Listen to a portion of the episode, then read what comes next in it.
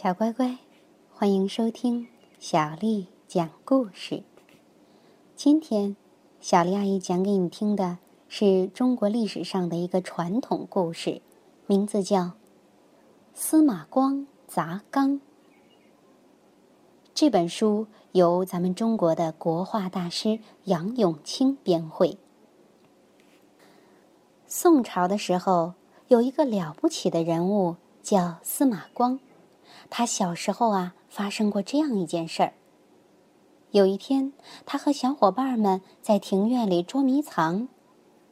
有一个小伙伴呢，悄悄地爬上了假山，假山的旁边正巧有个大水缸，里边呢装满了水。这个小朋友一不留神，脚下一滑，扑通一声掉进了大水缸里。同伴们一下子慌了，有的跑去找人，有的大喊：“救命啊！救命啊！有人掉进水缸里了！”可司马光飞快地绕到假山后面，蹭蹭几下爬到了水缸边上，使劲儿地伸手去拉水里的小伙伴。可是啊，他的手臂太短了，够不着。同伴们又急又怕。不知如何是好。有的呢，一屁股啊坐在地上哭了起来。司马光的脑子里飞快的想着救人的办法，突然，他一眼瞥见了地上的一块大石头，顿时眼前一亮，有了主意。司马光飞跑过去，用力的搬起地上的大石头。他抱着石头，使劲儿的朝水缸砸去。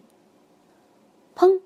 水缸破了，里面的水哗的一声喷涌出来。掉进水缸里的小伙伴得救了。这件事儿很快就传开了，听到的人都竖起大拇指，夸赞司马光遇到事情不慌乱，能够沉着冷静的想办法。小乖乖，你觉得还有没有其他的办法可以救人呢？有没有更好的办法可以既不打破水缸又能救人呢？如果有的话，通过语音告诉我吧。如果你想听到更多的中文和英文原版故事，欢迎添加小丽的微信公众账号“爱读童书妈妈小丽”。接下来。又到了咱们读诗的时间了。今天的诗名为《小儿垂钓》。蓬头稚子学垂纶，侧坐莓苔草映身。路人借问遥招手，怕得鱼惊不应人。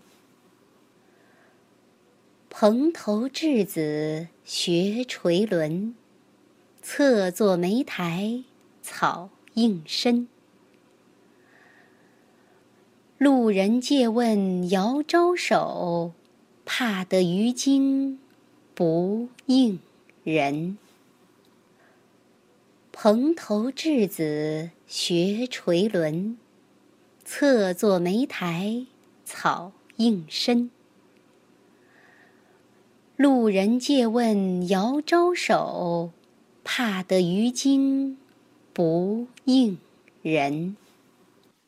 晚安。